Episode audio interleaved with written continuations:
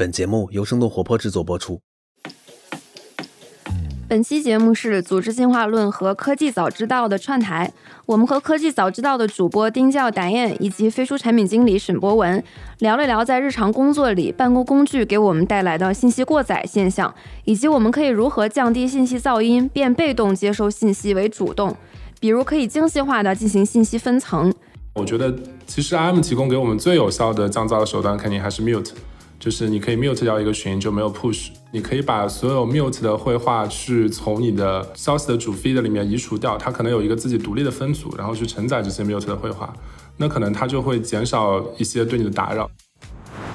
我们也对比了国内和海外办公工具在信息处理上的不同。国外的确更加邮件 base 的去工作，而国内更加 IM base。他们其实各有优劣吧。就邮件 base 其实因为写邮件是一件门槛相对高一些的事情，但是 IM 它给人的感觉就是可以更轻松的去沟通，它其实使用门槛会更低。你可以很短的一句话就发出去，然后可以在沟通中不停的大家去对齐。接下来让我们聊聊如何变被动接收信息为主动，如何变被动工作为主动工作。希望通过这期节目，大家能学到一些实用小窍门。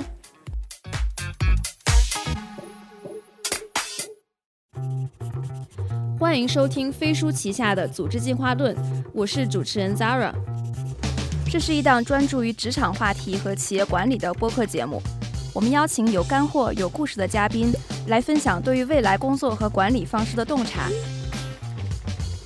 希望思维的碰撞可以激发出新的思考。让我们的工作更高效、更愉悦。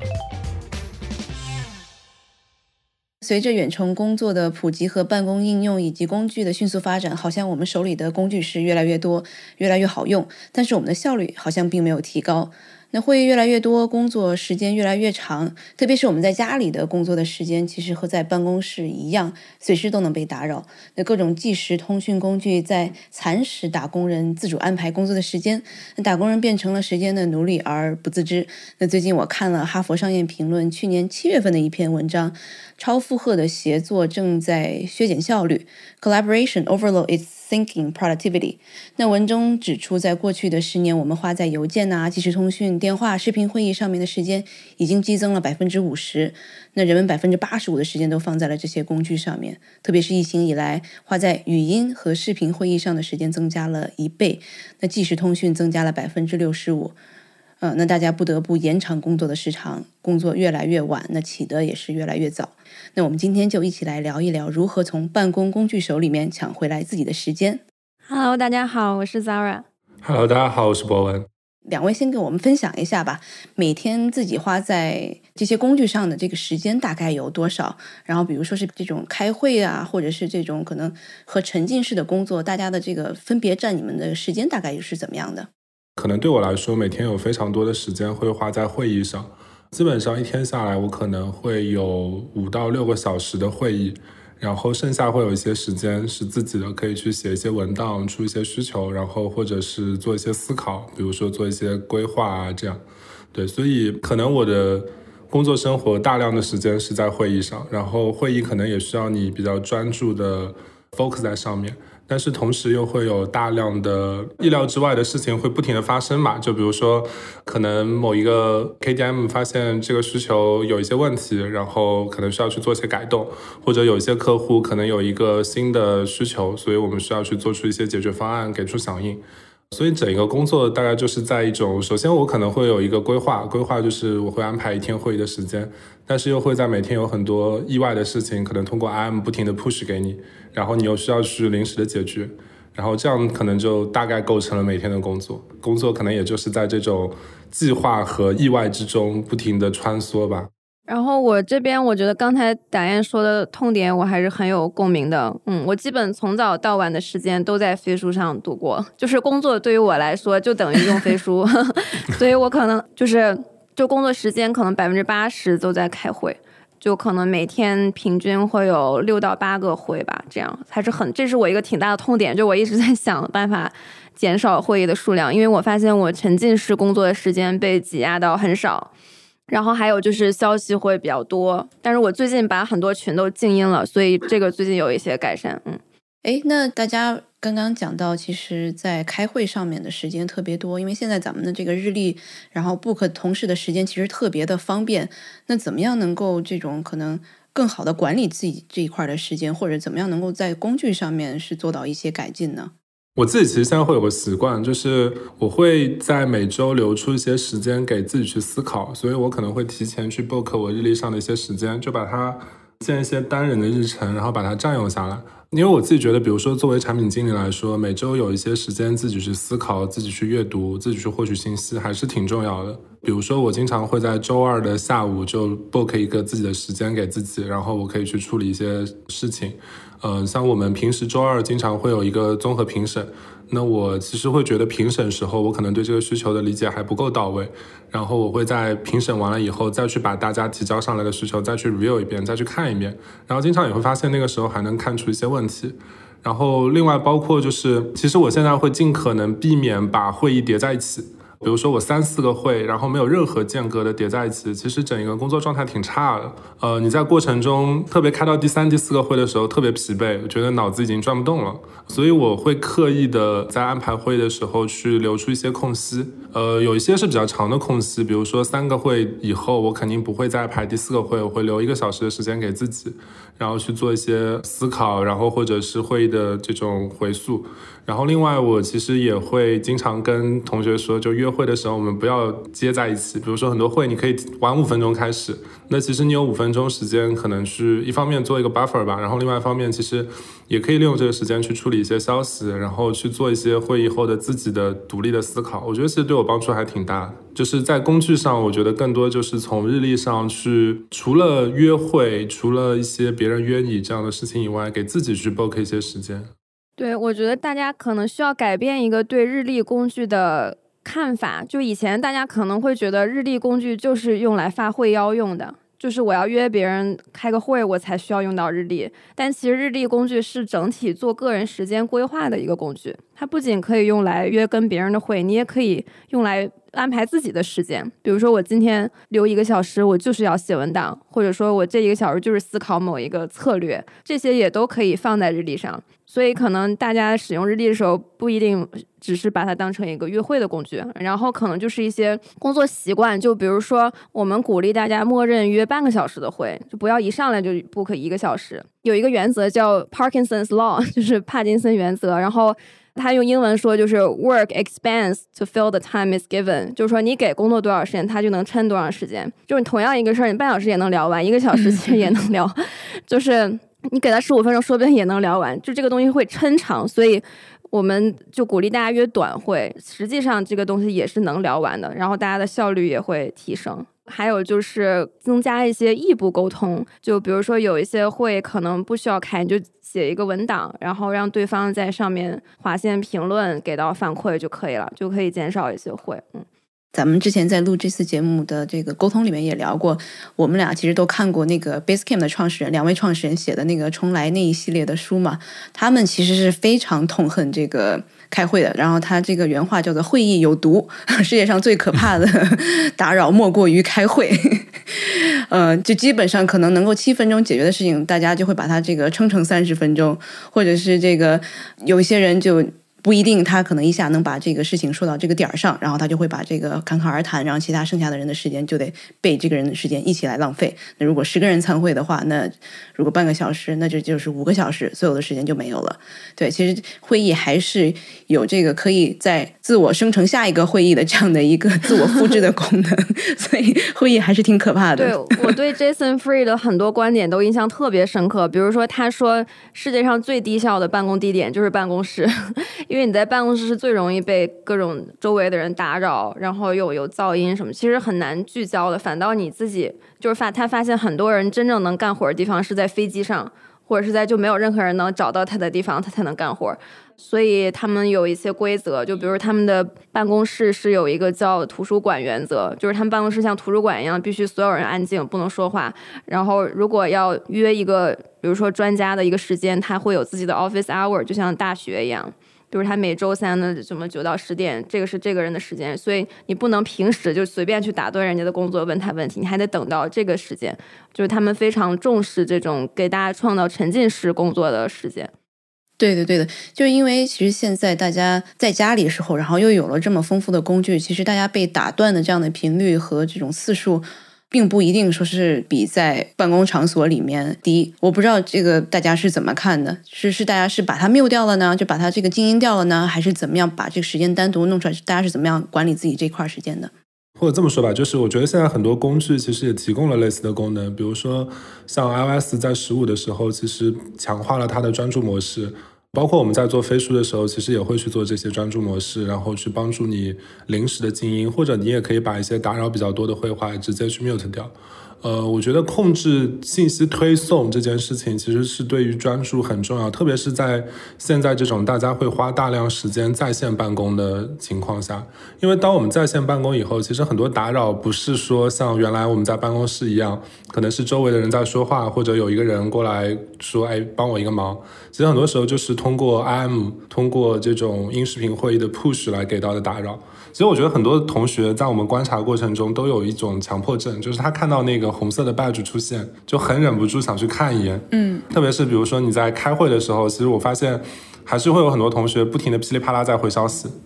呃，这个也是其实呃，我觉得很日常、很常见的一个现象吧。我相信有很多同学会这么做，就是在开会的时候忍不住看到消息就觉得哎回一下。其实很多这些消息你也不用马上去回，你可能晚个半个小时、一个小时去回也没有什么太大的问题，因为真正非常紧急需要回复的事情还是少数。但是当你看到了就会忍不住，所以我觉得呃，可能这个也是我们下面工具其实特别需要去帮助用户解决的，就是工具要能帮助用户创造一些这种独占的时间。就像很多写作工具，它一般都会提供这种全屏模式，能让你隔绝掉一切信息、一切其他的干扰信息，然后去专心写作。而且有很多就是喜欢写作的同学就很喜欢这种模式。我觉得其实也是这个点。我觉得在比如说，我们其实非常鼓励在你开会的时候去隔绝这些推送的。所以像飞书也会有一个功能，就是在你视频会议开始的时候，你就不会再去收到 IM 的一些 push，它可能就会被在这个时候隐藏掉。就这些功能，其实我们都是为了帮助大家能更好的去。专注到当前在做的这个事儿吧，特别是一些会议啊、文档写作啊等等。当然，这个方面我觉得我们可能做的还不够极致。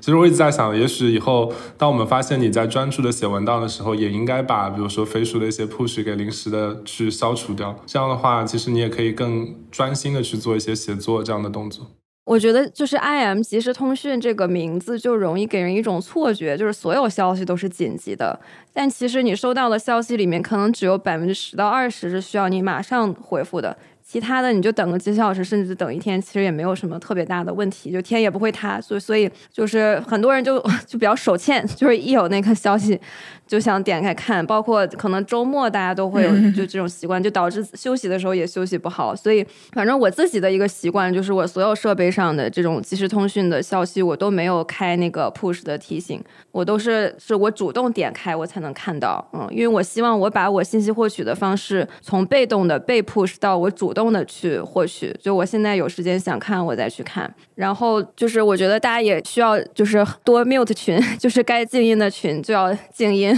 因为其实很多，因为就是我们这个拉群文化还是挺重的，就每个人会在特别特别多的群里。我们会关注一个指标叫信噪比，信噪比的概念就是有效的信息和噪音的比例。就如果这个群你发现大部分来说对你来说都是你不关心的信息，都是噪音的话，那这个群的信噪比就是很低的。那这个时候你就要不可以退群，要不你就可以把它静音，或者是放到一些你不用随时点开的地方。就是其实，在你每天的这这么多的绘画里，给自己排一些优先级，哪些是你随时需要看的，哪些是你不用马上看。但是也不想退的哪些是可以直接退的？对，然后这个博文也可以补充一下，就是关于信噪比。其实字节我觉得应该是一家非常关注性噪比这个事情的公司，因为其实字节有一个内部理念，就是因为像一个互联网公司，大量的员工都是知识型工作者，对于知识型工作者来说，沟通获取信息其实很重要。所以你在沟通的时候，如果收到的噪音过多，那你其实工作效率就会低下。如果你大量的时间都在处理有价值信息，以及你的信息处理会比较高效的话，那你其实产出也会变得更高。所以其实字节在大概两年之前吧，就是我们其实就有一个内部的项目，其实在看怎么样去帮助员工提高信息效率，就是提高信噪比。简单来说，比如说在 IM 邮件这样的功能上，你是不是收到的大量的信息都是有价值的信息，然后你能及时处理，然后你的噪音是多少，你在噪音上面花费的时间是多少？然后我记得当时我们刚开始这个项目的时候，因为可能觉得信噪比这个事情好像没有特别公认的一个好的指标，所以当时我记得我们在字节也做了非常多的问卷的调研。比如说，我们设计了一些问卷，去访问了几万的员工，然后就比如说会问一些问题：你平时接收的消息是不是重要的都能及时处理，或者你觉得噪音对你的影响大不大？类似这样的问题。然后同时我们又找了很多客观的指标。然后配合这个问卷的结果，然后去做对照，然后试图能去找出一个可以让我们平时就能去衡量性价比的指标。对，所以最后我们其实是定义了一个叫做十二小时阅读率的指标，就十二小时在，特别是在你的 IM 的主 feed，就是 IM 那个时间序的 feed 里面，你阅读消息的那个百分比。然后我们发现这个是跟我们问卷的一些结果最相关的，因为问卷它有一个坏处，就是你不能呃一直在做问卷，一直拿到那个结果，所以有一些客观的这种可以通过买点获取的数据指标，其实就可以帮我们日常就能衡量这个事儿。所以其实我们后续会有非常多的工作，就针对刚刚说的这个十二小时的信息阅读率，然后我们会去做非常多的优化，比如说怎么样去引导更多的用户把一些不太重要的。群聊去 mute 掉，或者是去退出，然后包括我们可能去管控公司内一些特别大的群聊，然后或者是一些。呃，因为我们是一个科技公司，所以很多研发同学很喜欢去做一些机器人，这些机器人也会发很多的警报啊，然后各种各样的消息。那怎么样去管控这些机器人消息啊？因为写机器人消息都是挺容易的，但是它推送的那个量很大，反而你消费的时候其实挺累的。对，所以我们会去做这样的管控。其实我们做了挺多管控，然后也在一直关注这个指标，希望把这个指标呢去提升。然后同时我们可能每半年也会去做一些就是信噪比的调研，然后来去。验证一下，比如说国内、海外同学当前觉得在飞书去处理这些信息、处理 IM 的信息、处理邮件信息的一些反馈，呃，所以这个其实是我们在字节一直在做的事情。就我们会觉得这个事情对于整体公司的效率是帮助非常大的，而且我觉得这个也是其实我们在飞书做产品的时候很关注的一件事情。就我们希望整体我们的产品设计能帮助用户更高效的去处理信息。刚讲到这个十二小时阅读率，那是不是就是它如果超过十二小时，它没有读的话，它就被规定为是噪音？其实也不是，就是看阅读率，不是说十二小时它没有读就变成噪音。我们其实是做了这么一个假设，就是你在主 feed 里面收到的消息，应该我们把它设计为对你重要的，因为它会冒泡，它会提醒你，对吧？那重要的消息在工作场景，我们。觉得你应该是在一定时间内就要去处理的。如果它被大量的堆积下来，那要么说明，比如说你没有对于消息做比较好的分层，就是有一些其实比较次要的消息，你没有把它去过滤出去，或者可能就是比如说你花在信息处理上的时间不够，那你可能需要去改善或者提升自己在信息上面的处理的速度或者处理的时间。所以不是说它超过十二小时就把它定义为噪音，而是我们的假设是它应该重要的消息就。才能出现在你的消息的主 feed，以及这些消息你应该在一个比较合理的时间内就去响应，就去阅读。而不应该让这些消息被漏过，因为这些消息漏过的话，可能它会导致你错过一些比较重要的事情。然后我觉得也有一些很有意思的发现，就比如说我们发现，我们很多员工其实处理消息的能力，每天能处理消息的能力可能是有一个极限的。比如说，从我们看了一些数据，发现很多同学在平均处理到五百条消息以后，他很难再去提升了，因为他可能配合上一些，比如说自己要专注的时间，每天真正能去比较。高效处理信息的时间，可能就是能让他处理五百条左右。但是因为有些同学他可能在，比如说做消息的分级，在 mute，就刚刚 Zara 也说到，就在 mute 的一些习惯上不太好，所以他就会有大量的消息 push 给他。比如说有些同学我们会发现他可能有两三千的消息每天 push 进来。那它其实就很容易造成消息的堆积。然后，于是就会出现它的那个红色 badge 越积越多，越积越多，甚至我们见过积到十几万。就我们都见过很多人的那个微信聊天记录，然后它显示未读什么几 千那种。工作就更夸张了，包括邮件的几千就很吓人。对，而且这个东西它一旦你变成几千，你就再也消不回去了，因为你已经放弃了。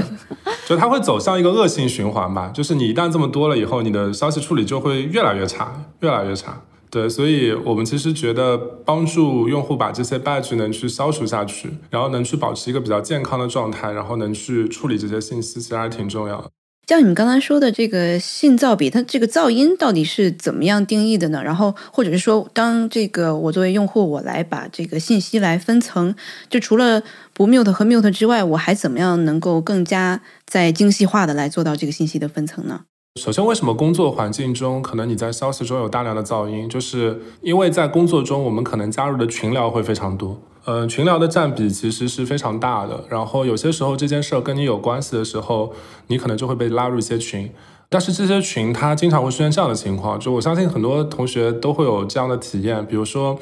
可能只是在这个群里面讨论的事情，在某一个时间跟你有关，大家就会把你拉进去帮个忙。然后你的事情处理完以后呢，可能因为一些社交压力，所以你你也不会退群，你就会留在里面。对，不好意思退。其实很多人有这种心态，哎，退群好像不好意思，万一后面还要再找我呢。然后你就留在这个群里面。所以我们发现，其实我们会加入真的大量的群，然后这些群呢。这件事儿已经跟你无关了，但是大家还在，其他同学可能还会在聊一些对他们来说重要的事情。那这些信息对你来说，可能就已经可以定义为噪音了，因为它不会对你有什么输入，它甚至也不需要你去输出。但是需要你输出的时间过了，那它这个群可能对你就是一个噪音。所以我们其实会发现，这个可能是工作场景中很多时候噪音的来源，就是你加入了大量的群聊，或者比如说像刚刚说的，你被拉入了非常多的那种报警的机器人，或者是这种 on call，就是处理 bug 反馈的机器人的这种群里面，所以他们都会给你非常多的干扰。呃，那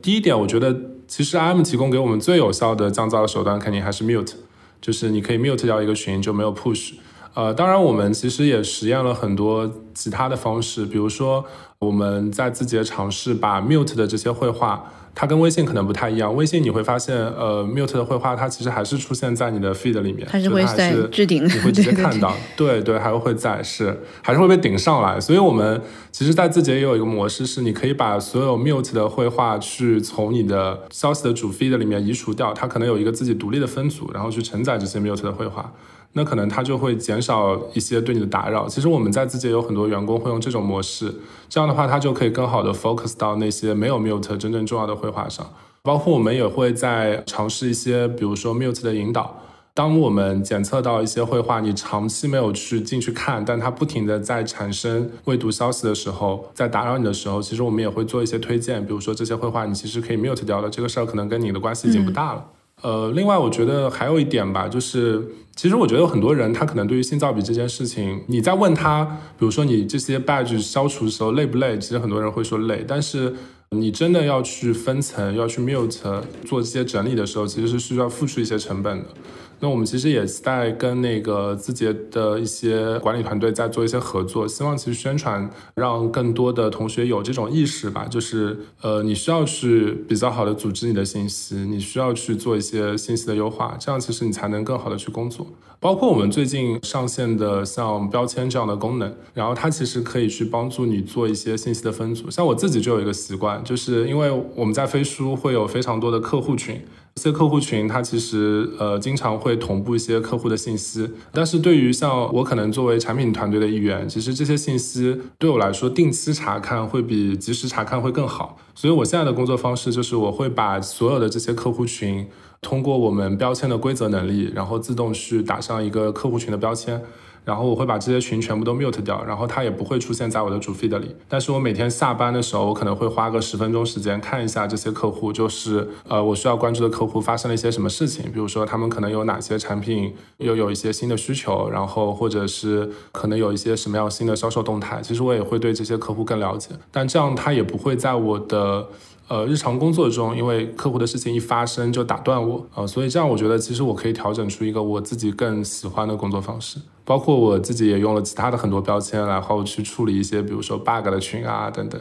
对，我觉得噪音这件事情，就是它跟企业文化有一定的关系，因为我们经常说要学习，就是奈飞的那个 context not control 嘛，就是要充分的共享上下文，而不是基于控制。但是这种高度扁平透明的文化也有弊端，就是很容易造成信息过载，就会容易让人认呃觉得自己被 context 所 control，就是因为就每天大量的 context 向我涌来，就是没有足够的时间去处理，然后不管是消息还是文档，就是上下文太多了，呃，然后大家还很容易有这个 formal 的心理。就比如说你被拉到一个群，虽然这个好像讨论的事儿跟我没啥关系，但万一哪天哪天就需要我的，就是你很怕这个群里就 有一个跟你相关事要你错，就很怕错过，这个就都导致就大家会 feed 里会出现特别多所谓的噪音。然后我觉得我们在产品上的一些设计，其实是想帮助大家这个信息获取从原来的被动。接受信息到主动的去获取，就比如说，它那个群的标签就有点像你给文档放到一些文件夹里，或者说给邮件打一些，比如说标签，因为邮件都有这种过滤器嘛，就可以给邮件打上一些标签。那群也是一样的，这样你就可以知道，比如说我所有客户相关的是一组，然后。我内部产品相关的是一组，然后什么东西是一组，这样，比如说我今天我就想看个客户反馈，我就主动的去客户的那个 tab 里面去看有什么，或者说我今天就想思考一下战略，那我就去这个战略相关的那些消息里面看一看，就可能你每天早上能够主动的规划一下你想获取哪些信息，而不是说哪个消息在我这个 feed 最顶上我就先看哪个，嗯，那个是大家默认的一个行为，就是谁的消息出现在我 feed 最上面。我之前，但它不一定是最重要的，因为有人说过嘛，就是重要的事情都不紧急，紧急的事情都不重要，就是往往你最先看到的信息就不一定是最重要的。所以我们也在想，有什么方式能让大家抽出时间去做一些重要但不紧急的事情，然后把那个信息获取的习惯变得更主动。大家好，我是主持人 Zara，我在组织进化论的听友群等你哦，搜索微信公众号“飞书”，回复“听友”就可以进群。欢迎来和我们深度交流，结识志同道合的朋友。也欢迎大家在评论区分享你听完本期的感受，我们会选出五位听众送上《重来》一书。说到这个信息获取的这个习惯，其实咱们中国人还是更加习惯用这个即时消息，就是 IM。好像海外其实大家还是，即使是像有了 Slack、Discord 这样的新产品出来，他们也非常的成功了。但是大家还是保有用邮件、邮箱的这样的一个习惯，然后用来这个处理可能有一些这种啊异步，然后或者是可能需要更多思考的这样的一些工作。我不知道从飞书的这个产品上面的洞察来看的话，就是邮件。它带给大家的这样的一个功能嘛，在海外大家使用它的这个习惯，是不是也完全能够在国内，然后像是飞书这样用 IM 的形式，我们只是需要把它这个产品更加优化一点，这个目标也能达到。就是我觉得在中国，其实大家的很多工作，对于很多人来说，他其实跳过了大量使用邮件沟通工作那个时代，就我们很快就进入到了 IM 沟通的时代。因为呃，我自己是觉得国内的 IM 产品它的发展，然后它自己的那个完备度，其实是超越海外的。就像我们对比一下 C 端的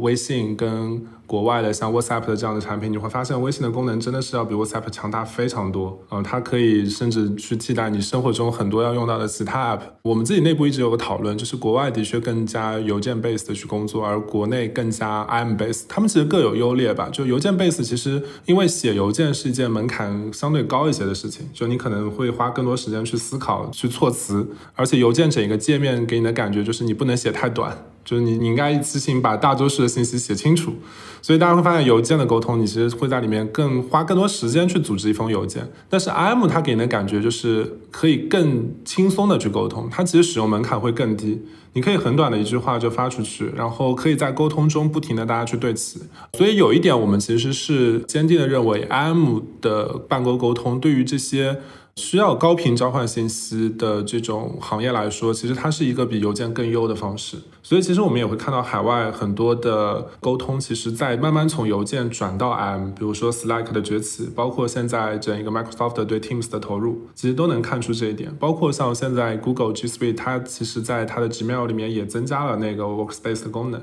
就里面可以去做聊天室去沟通。呃，但是我们也发现，就是呃，从从邮件往 M 走和从就是我觉得国内可能更多是从 C 端的 M 产品往办公 M 产品走，其实还是有挺多不同的。因为 C 端 M 产品其实是一种特别低门槛，因为它要让大量的用户去使用，特别简单的一个模式。它其实基本的逻辑就是你最新收到的消息，我帮你放在最上面，然后你及时去处理。当然，这个模式在办公中并不是一个很好的方式。呃，因为像其实刚刚有聊到，我们在工作中很多时候是需要 focus 一件事情的，所以你的处理消息经常是，比如说我开了一个小时会，然后我现在有十分钟，我来处理一下消息。这个时候你已经收到了大量的消息，其实那个时序对你处理消息并不是那么理想，可能你更应该处理的，就像刚刚 Zara 说的是中间重要的部分，要去看重要的部分，但也许不是那么容易识别出来。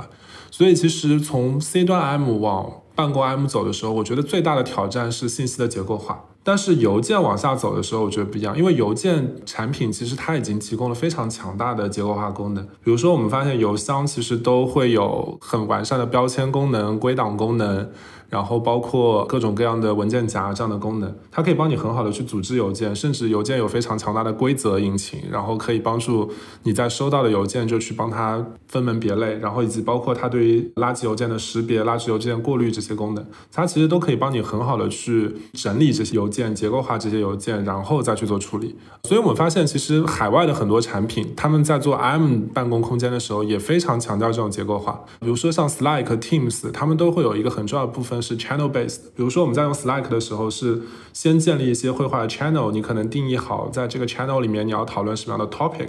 然后你再进入讨论。包括 Teams，它其实有一个很重要的 tab，就是它 Teams 的这个功能，它其实也是先建立一个团队，然后在团队下设立 channel，然后再去沟通。所以我们会发现，海外的这些沟通产品、IM 产品、办公的 IM 产品，它其实是非常强调这些 channel 这些主题，它希望帮助你构建一个办公的空间、办公的主题，然后再去沟通。然后以及像呃 Slack 非常成功的就是 Thread 这个功能。它其实也不像我们的 IM，就是你直接聊，然后根据时序把每一条消息给排下来。它其实你可以直接在一条消息下面去做回复，然后折叠起来。那其实让整一个沟通的结构化也更好。但这个其实也是从它邮件的那种结构化能力慢慢延伸下来。它其实还是希望大家能结构化的沟通，有主题的沟通。Thread 就有点像我们邮件，然后 back and forth 这种，然后一条整个下来，你可以把所有的这些都看得很清楚、很明显的这样的一个延伸的产品的一个思考方式。但你觉得跟我们现在国内的这个 IM 的这个形式来比的话，它的它的劣势在哪里呢？像 Slack 这样，它的劣势其实也挺明显，就是门槛会更高。比如说你在用 Slack 这个产品的时候，像我们在国内经常做的一些事情，其实在 Slack 做起来就没那么方便。比如说，我要解决一个客户的问题，然后这个客问题可能需要拉几个工程师、拉几个设计师、几个产品，然后一起来解决。然后我们其实之前可能根本没有这样的一个群。那再比如说像类似微信这样的产品，我们最简单的方式就是快速拉一个讨论组，然后就可以开始沟通了。我们就可以很快的去解决这个事情，它的效率、它的响应速度会更快。但是在 Slack 这个环境下呢，因为可能你没有一个合适的 channel，如果你要去建这个 channel，它其实成本就会比较高，因为你可能还要去想 channel 的名字，这样去做，因为它整一个是希望你在一个 channel 里去沟通，所以当你要出现一些跨 channel 的沟通、跨团队的沟通的时候，它天然会有一些壁垒在。但是我觉得像那个微信这个模式，其实我们跨团队的沟通，然后基于一些临时事件的沟通，它就是门槛更低，操作更便捷，速度会更快。我觉得邮件它有优点和缺点吧。就优点是它其实也算一种异步沟通，它不是说要大家马上回，而且写的人也会花更多时间去写，所以它的信息的质量可能会高一些。然后大家也能够把这个东西想得更清楚，因为要写的比较长。它其实跟写文档有点像，但是它的弊端肯定就是在效率这个方面，就是大家不会觉得邮件是一个马上要回的东西。所以如果有两家公司，一家是主要用邮件沟通，另一家用 IM 沟通。我们可以想象，大概率那个用 IM 沟通的公司可能效率会高一些。但是我觉得，其实国内因为大部分的人都习惯了用微信做这种私人的社交，所以大家也习惯了在就是工作里用 IM 嘛。然后其实邮件在国内的工作场景现在用的不是很多了，但是我发现它还是有一些场景，就比如说大家会觉得发邮件很有仪式感。就比如说你这个 CEO 要发个全员信什么的，这种一般还是会发一个邮件，或者说还有一些对外的这种正式沟通，还有一些公司用邮件做审批什么的，就更多是为了一个留档。但其实我们发现，用飞书的公司里，很多公司用文档取代了很多邮件的场景。就比如说，有的时候我们的 CEO 发全员信，他就不一定发邮，他可能就发个飞书文档。就是团队内部，然后就发到大群，然后这样他还能及时看到一些反馈，然后或者说有的时候大家写一个什么战略的沟通什么的，可能就写一个文档，然后发到群里，然后这样他其实是有一些及时的反馈，因为那个文档上会有几个人的头像，就一直在那看，然后会有人评论、互动、点赞，这些交互在邮件里是看不到的，邮件就是你发出去就是石沉大海，你也不知道谁有没有在看，然后。大家的反馈是怎么样，就没有办法基于那个正文的细节做一些实时的交流，所以就是其实我们很多时候用文档的使用场景，可能就是国外邮件的场景。我感觉好像是我们，特别是在国内公司内部，因为我们公司实在太小了，基本上内部其实是不会再用邮件了，更多的是一个对外的沟通。然后像刚刚这个 Zara 讲的，其实更正式的一个沟通，可能是跟。投资人啊，跟律师啊，然后跟一些合作伙伴啊，我们这个正式确定一些东西，对，然后其他的所有我们内部的沟通全部都变成了文档，然后我们在下面做评论啊，做 comment 啊，这个就是我们主要的一个工作的这个形式。然后如果需要哪一些同事然后关注的话，我们就会直接就艾特他。对我觉得就基本上好像没有 没有这个邮件的生存空间了。但是我觉得偶尔写写邮件是件挺浪漫的事情，就我现在在考虑，就像写信一样，就是。像写个作文还是挺挺浪漫的，对。但是我们有这个 newsletter 这个 membership 的服务，对，所以我们每周一、三、五会给我们的这个付费的会员会给他送这个 newsletter，然后大家其实觉得这么一个好像不符合中国大家消费内容这个习惯和这个场景的这样的一种做法，还是挺浪漫的，很 觉得蛮有意思，嗯。就其实飞书也有邮箱的功能，而我们的邮箱有一个跟别的邮箱就是相比就比较独特的功能，就是你可以一键把一封邮件转到一个聊天群里。对对对对，我我经常用这个，我觉得特别好用，特别是可能跟我们的合作伙伴，然后把这个转到给其他的同事，然后他们可以赶紧然后来艾特到了这些同事，让他们来处理这些东西，我觉得特别方便。对，这个相当于是一个内外沟通的连接器，就是能把内部沟通和外部沟通打通。因为一般来说，当你收到一个外部的来信，你可能内部得商量一下怎么回复，或者说你要指派给某个同事去写一个回复。那这个时候，你其实是你原来可能还要啊截个图，完了要拉群就很麻烦。现在你就可以一键把它转到一个聊，就是把邮件和聊天打通了。是的，我特别喜欢这个功能。哦，对，我觉得可能还有想讲一点吧，就是我们为什么觉得可能邮件往 IM 过渡这个事情是不可逆的？就其实飞书，包括我觉得所有的产品都在走一条路，就是我们要不停的降低用户使用一个工具的门槛。所以降低用户使用工具门槛是一件很重要的事情。就像在邮件那个时代，其实甚至我记得有一些培训是专门教你怎么写好 email 的，怎么写好一个邮件。我记得真的有这种办公礼仪的培训。但是你会发现，当我们变成 IM 办公的时候，好像从来没有一个培训叫做培训大家怎么使用 IM 进行工作交流。因为它就是一个很自然的，你在呃日常生活中就会学会的一件事情。这个其实对于企业来说特别特别关键，就是我们要不停的思考怎么样去降低使用的门槛。呃，我觉得这个其实也是对于产品设计者来说很大的一个挑战，特别是在做 B 端产品的时候。就一方面，我们希望新用户上手的时候能门槛很低，比如说他看到这个产品的时候，觉得跟他在 C 端使用的一些产品特别的熟悉，那就是他的上手没有什么门槛。比如说你看到一个办公 IM，他第一眼长得跟微信一样，哎，你发现那就没有任何门槛，我上来就知道怎么拉群，怎么去跟人沟通。但是因为办公它又比日常生活要复杂很多，就像刚刚讲的，其实它必然会有一些结构化的需求，需要对你的信息做一些分层。那我们就要去思考，怎么样在用户使用逐渐深入的时候，他能发现这些能力，在合适的时候去使用这些能力。那这个事儿又会变得很关键。那所以我觉得。从未来就是企业协同平台发展的角度来说，最主要的挑战就是怎么样能在新用户非常低门槛的同时，又能去承载很强大的结构化能力。就我们会觉得 Slack 这样的产品，比如说在国内使用，它可能对于一个用惯微信的用户来说，仍然门槛太高了。就建 channel 这些事情，它其实有一定的门槛。所以我们也测试过，其实挺多国内的用户去用 Slack，就发现为什么会水土不服，就是因为他已经习惯了一个更低门槛的东西，他要去用高门槛的东西就会很难受。对，但是我们又觉得，呃，Slack 里面的很多能力，比如说它 Thread 的能力，就这种把信息结构化的能力。包括它的 channel 的这种组织能力，仍然是非常有价值的。在很多时候，你的沟通深入，你的公司深入使用以后，这些功能其实能带来很大的价值。那我们怎么样把它融入到一个第一眼看上去是跟微信一样的这样时序的 IM 产品里面？我觉得这个其实就是可能我们一直在尝试做，以及觉得一个很有意思的挑战。但能往这个方向做，我觉得其实会让这个产品有更大的想象的空间，就是。上手很简单，但是能在深入使用的时候，能去做很多很多的不同的事情。其实，在海外，大家在邮件的创新上面，还是在持续的做新的产品。就刚刚像我们讲的这个 Basecamp，它的这个母公司，他们其实还做一个新的，对，叫做 Hey 的这个邮箱。对，它其实是只能让你允许的邮箱给你写邮件，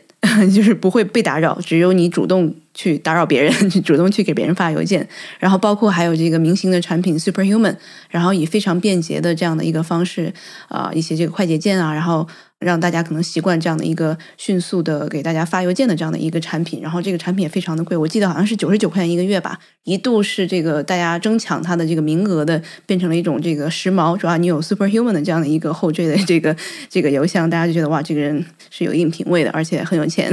我不知道两位对这个邮箱这块的创新，大家是怎么看的？可能我对邮箱的产品，我觉得不算了解的特别深啊，但我觉得可以说一下我自己的看法。呃，因为 Superhuman 跟 Hey 这两个产品其实都有体验过，都有用过，感觉就是这些邮件产品的创新也都在往一个方向走，就是刚刚说的，怎么样去降低用户使用的门槛，特别是使用的越来越自然，就不要觉得。邮件是一个就是用起来比较麻烦，甚至还有一个我觉得可能在邮箱上很痛的东西，就是邮箱它其实天然是很公开的，就大家只要获得了你的邮箱地址，就可以随意往你这边发邮件。所以我觉得 Hey 的那个概念其实跟 IM 的有一个假设挺像的，就是我们很多 IM 产品，你可能先要去互信一下，比如先要会去加个好友，然后你才能去收消息。但是你一旦能收消息，它的沟通就变得没有什么障碍，非常的方便。而且 push 啊什么都非常的高效，所以我觉得其实这两类产品，因为他们其实本质上都在解决沟通问题，所以我觉得它有很多做的方向其实会越来越像。不过 Superhuman 可能有些不一样，我觉得 Superhuman 是一个非常 fancy，然后就它有很多特别强大的高级能力，我觉得它可能会很好的去俘获一群粉丝用户。对，但是从某种角度来说，我也觉得它有点过分高级了。就是它可能会是一个，也许商业上也会很成功。然后，比如说有一群自己非常忠实的粉丝用户群体这样的一个产品。但是如果它要做的特别大众，我觉得可能那条路是有一些困难的。价格摆在那里了，很多高级能力对对，价格摆在那里，包括有很多很 fancy 的这种快捷键，其实对于很多更大的群体来说，其实那个门槛我觉得还是挺高的吧。所以这可能是他自己的产品定位。我自己大概用了 Superhuman 可能一年的时间，但是我感觉我从来没有能够熟练掌握它所有的快捷键。我每次还得这个再去想一想，到底是可能也是因为我发邮件发的不够多吧？这个我还得去仔细再想，哎，那个是什么呢？还得再去查一下。我觉得反而浪费了我的时间。就有一些很酷的东西，它可能这也是它的 downside 吧，就是它天然门槛又把它提高了一些。所以我刚刚说，就是有一个比较大的挑战，就是这个，就怎么样能既获得一个比较大的用户基础，然后用一个非常低的门槛去获得大的用户基数，然后又能去有一些高级能力去满足这些对于这种 fancy 的产品、酷的产品有追求的用户。我觉得这个其实是一件挺难的事情，对于产品来说，而且真的能做到这样的产品其实也不多。在这个产品设计上面，刚刚说了，可能一个是这个核心理念，一个是我们要降低用户的门槛。刚刚另外一个就是怎么能够让大家减少这个噪音，然后让这种被动变成主动。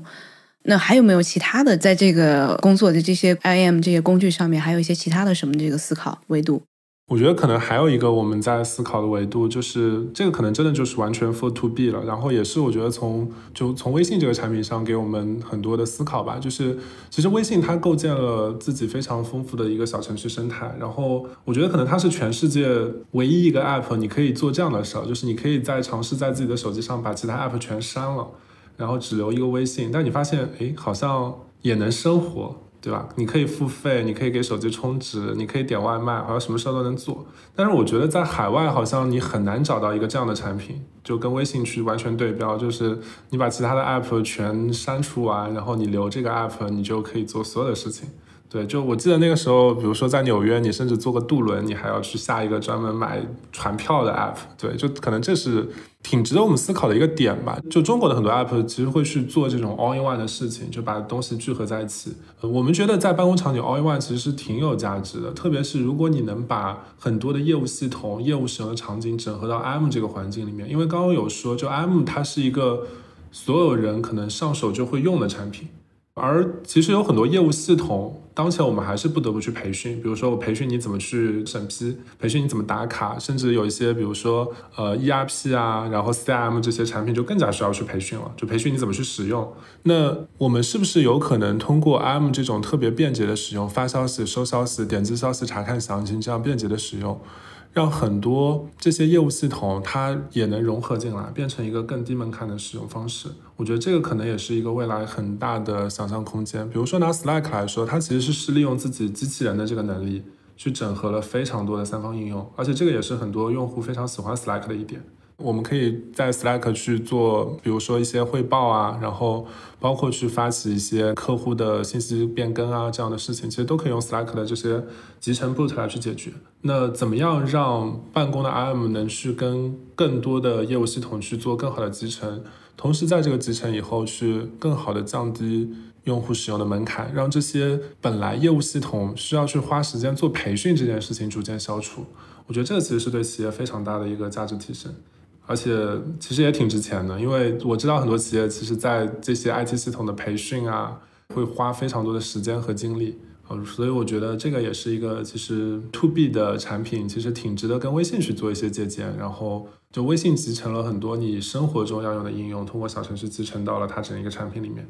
那我们在办公场景是不是能把那些传统的 CIM，然后呃 ERP 等等这些系统，也能去往 IM 里面做集成？然后能让这些产品的培训门槛、教育门槛就逐渐消除了，然后大家可能以一种全新的方式来去处理这些数据。之前有个段子吧，就是说有很多业务系统它逃不开的两个功能，一个叫做导入 Excel，一个叫导出为 Excel。所以其实你会发现，就是写入写出就是很多 To B 系统最关键的功能。然后这些系统在做什么呢？就是因为你看 Excel 太累了，特别当表单大以后，你要找一个数据非常非常难。所以我帮你把你的浏览界面通过这些系统重新去重构一下，可以让你能看一个局部，然后可以让你更快的获取到一个关键信息。嗯，但是当数据量大了以后，这些业务系统仍然界面很复杂，操作很复杂，或者有很多上手的门槛。那有没有可能到 IM 里面以后，你可以就跟自然对话一样，你就可以去换取这些信息，去去查看这些信息？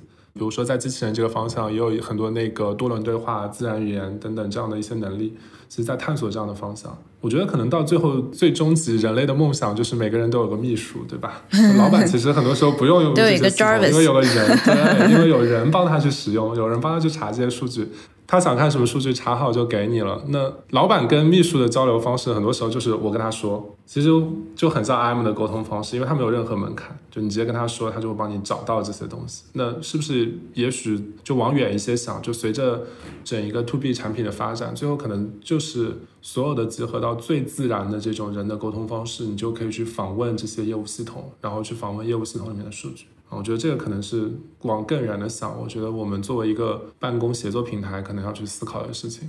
我觉得另外一个特别大的海外和咱们国内的不一样的地方，就是确实是他们所有的这些 to B 的服务，它都是一个单独的品牌和单独的 app。我们如果一个企业的话，我们要用 Slack 之外，我们可能还得配合一个 Notion 或者是 Airtable。然后我们在做这些管理的上面，我们是不是还得再去用一些这个？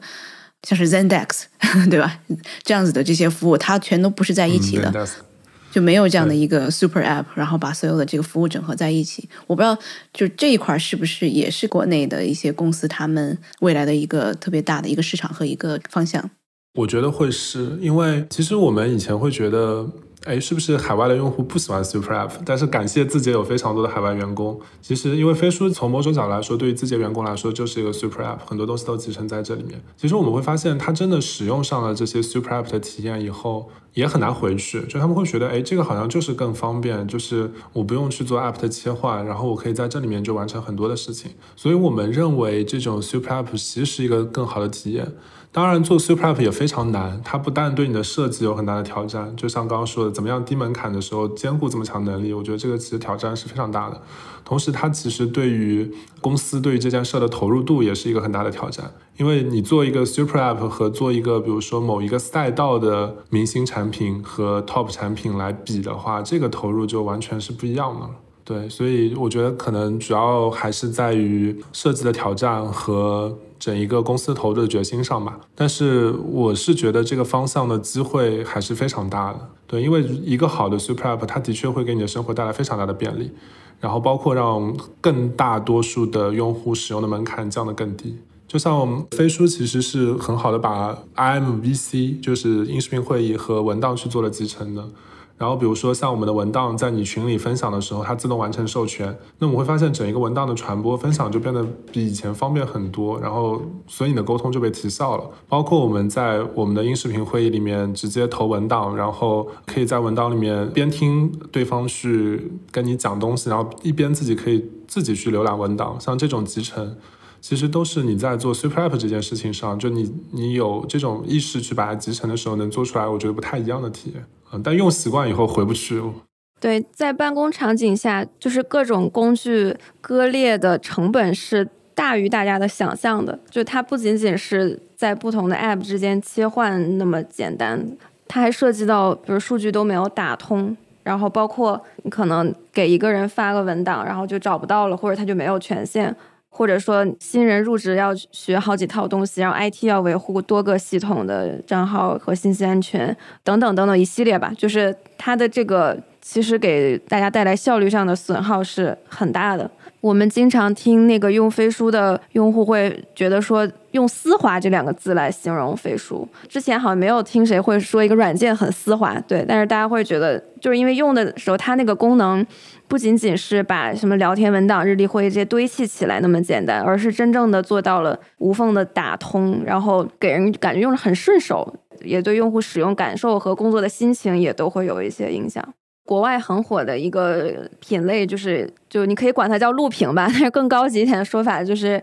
异步沟通，就是 asynchronous communication，就是以 Loom 为代表的新兴的一些软件，然后它主要的价值点就是。让你远程办公的时候能少一些会议，然后多一些异步沟通。所谓异步沟通，就是我在我有空的时候把这个东西录下来，可能录个小视频，然后发给你，然后你在你有空的时候再给我一些回复，这样我们就不用开会了。然后我觉得也是因为大家都疫情之后在家办公之后，就发现这个从早到晚都在 Zoom 上，然后就特别特别累，然后也不是很高效，所以就是想各种办法减少这种视频会议。是，但是这个我发现在国内是很少见，就国内还是大家还是习惯开会，甚至有的时候都不会提前约，直接一个电话打过来都很常见。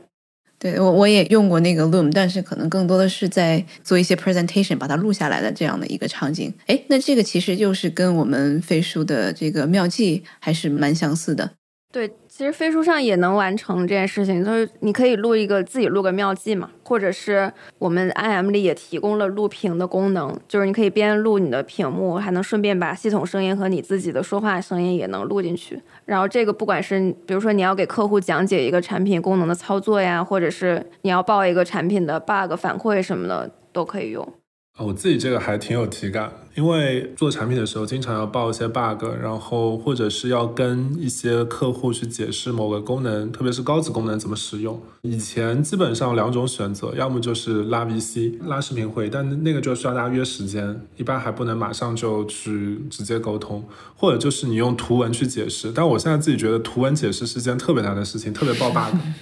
哇，特别特别麻烦，你可能要截好多的图，再配好多的文字说明，才能把这个事儿说清。清楚，呃，而且有些时候还真的说不清楚。就对方看完了，可能也不一定理解我到底在什么场景下碰到这个 bug。所以现在我自己报 bug 的方式，其实都是通过飞书的 IM 里面有一个录屏的功能，然后录一个带说明的视频，然后就发给对方，就一看就知道我碰到了什么问题，然后这个是在什么情况下出现的。而且的确，我发现用这个方式，它的录制门槛比图文方便的多。然后又因为他不用专门去拉一个会议把对方拉上来，然后去就一定要去占用两个人都有的时间，他可以异步去沟通。呃，然后我自己感觉其实对我现在的工作还是产生挺大变化，所以我是挺喜欢这种工作模式的。然后他也帮我减少了很多拉视频会议的这样的时间，因为你可以异步，肯定是异步会更方便，就大家的时间都更自由一些，就不用说一定要去抽出一个时间，我们在线上去一起来解决这个问题。我们好像已经聊了蛮多，怎么样？把被动工作变成主动工作的一些小的 tips 给大家。首先，我再总结一下，就一个是在自己的 calendar 上面，就是 block 出自己给自己思考的这样的一些时间，就不要说是哦，这些时间大家都可以来这个约我的会。然后另外一个就是把这个会议不要叠在一起，就尽量是给一些可能在这个会议会议这个缝隙的时间处理一些重要的信息。那后面其实 Zara 也讲到了，就比如说是这个，我需要把重要的 IM 和就不太重要的 IM 我。需要把它这个分组，然后贴标签，然后我只关注这些最重要的，然后不重要的这些我可能是时不时的再看一看。然后后面可能更多的我们讲到了这个异步沟通，然后不管是从邮件呢，还是用这种录屏的方式，这样子其实就可以减少会议，然后减少更多的全部人的这个时间的浪费。我觉得还有一个，刚刚是我们其实也是借鉴那个 Basecamp，然后说这他们有一个图书馆的原则，大家在办公室里面就不要是随便去打扰别人，然后还有这种 Office 就是如果有问题要问同事的话，就是尽量是。固定在一个时间，不要随时的就去打断别人，因为从一个事项转到另外一个事项中间的这个转换的这个换脑子的过程，其实是非常浪费时间的。两位还有什么其他的一些这个工作中的小 tips，最后可以给我们的听众再分享一下的吗？我觉得对自己的时间和精力有保护意识很重要。其实，我觉得对于知识工作者来说，每一个人自己的时间和精力就是最宝贵的资源，所以我们要就定期的去审视一下，就是自己的时间和精力是不是真正的花在了最重要的事情上。我前一阵做了一个比较极端的尝试，就是我把 我所有的会。导到了一个多维表格里，然后做了个仪表盘，然后去分析我的所有的时间有百分之多少花在了每一件事儿上，以及对内对外沟通的比例，然后跟不同部门配合的比例，然后再拿这个去跟 OKR 对比，就是我是不是最重要的时间花在了最重要的 OKR 上。对，但这个比较极端了。但是我觉得可能定期大家可以还是得审视一下自己的这个时间是怎么安排的，然后可能去看一下这个比例，就是有多少时间是被别人 book 的，有多少是自己主动选择去做一件事情。然后如果被别人 book 的超过了一定比例，可能就说明现在是一个比较被动工作的。状态，然后就需要抽离一下。然后我觉得有一些东西该拒绝就拒绝。我觉得就是 say no 也很重要。就如果什么事儿都答应，最终就变成了没有时间做自己觉得真正重要的事情。我觉得刚刚 Zara 最后说的那点，我特别赞同。然后也是我现在经常会做的一个事儿，就是我觉得要拒绝一些会议，然后自己有意识的去缩短一些会议的时间。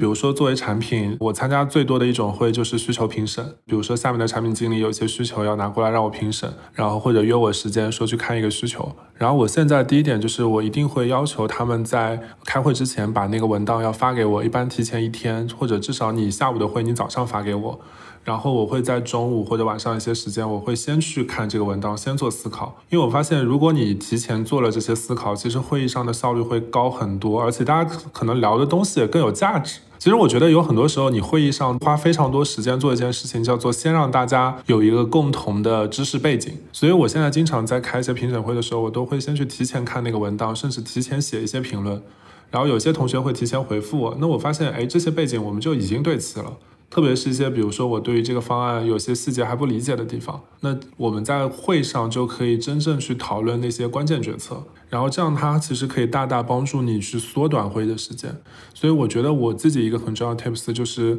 很多会议如果有条件，你都应该花时间去提前准备，因为它可以大大的减少你在会议上面需要花的时间。因为我真觉得就是大家在一个 VC 上或者在一个会议室里面去开会那个时间特别特别的珍贵，其实它的成本非常高，因为你占用了这么多人共同的时间。是的，如果能节约下来的时间，其实对于所有人来说都是很有意义的。但其实这个是需要一个公司的一个文化，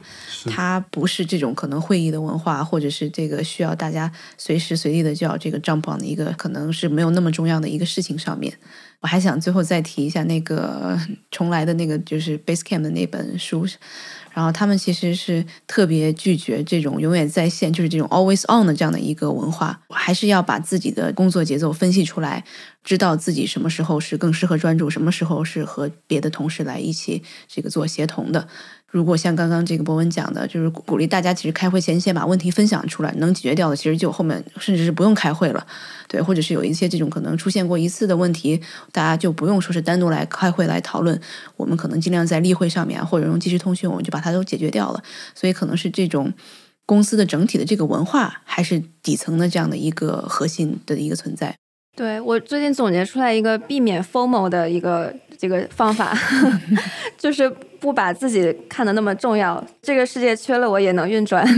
因为我觉得很多时候大家有 FOMO 的本质原因还是觉得哦，这个是不是没我就不行，或者说这事儿就搞不下去。但实际上就还好。然后我记得。子银在奇葩说上辩论过一个话题，叫下班后的工作消息该不该回。他当时说一句话，我印象特别深刻。呃，他说那个只要抖音没崩，你就别艾特我；如果抖音崩了，你艾特我也没用。就是如果这不是一个特重要的事，你也不用找我。但是如果这事儿真的重要那种程度，他可能我也解决不了。对，所以我觉得就是大家就可以摆正这个心态，就是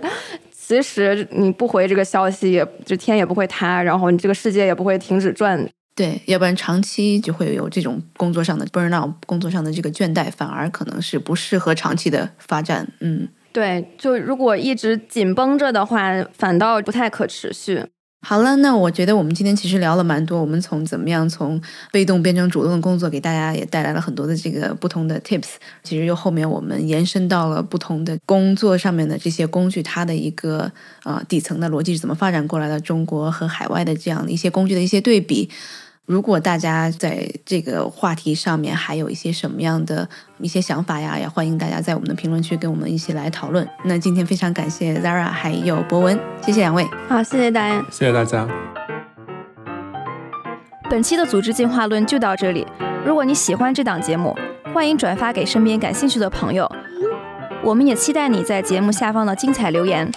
同时也邀请大家加入我们的听友群，请添加我们的小助手为好友。微信号是飞书 OKR 的全拼，在这里你可以跟我们深度交流，结识志同道合的朋友。也欢迎大家关注飞书的微信公众号，或者访问飞书官网飞书点 cn。感谢大家的收听，我们下期再见。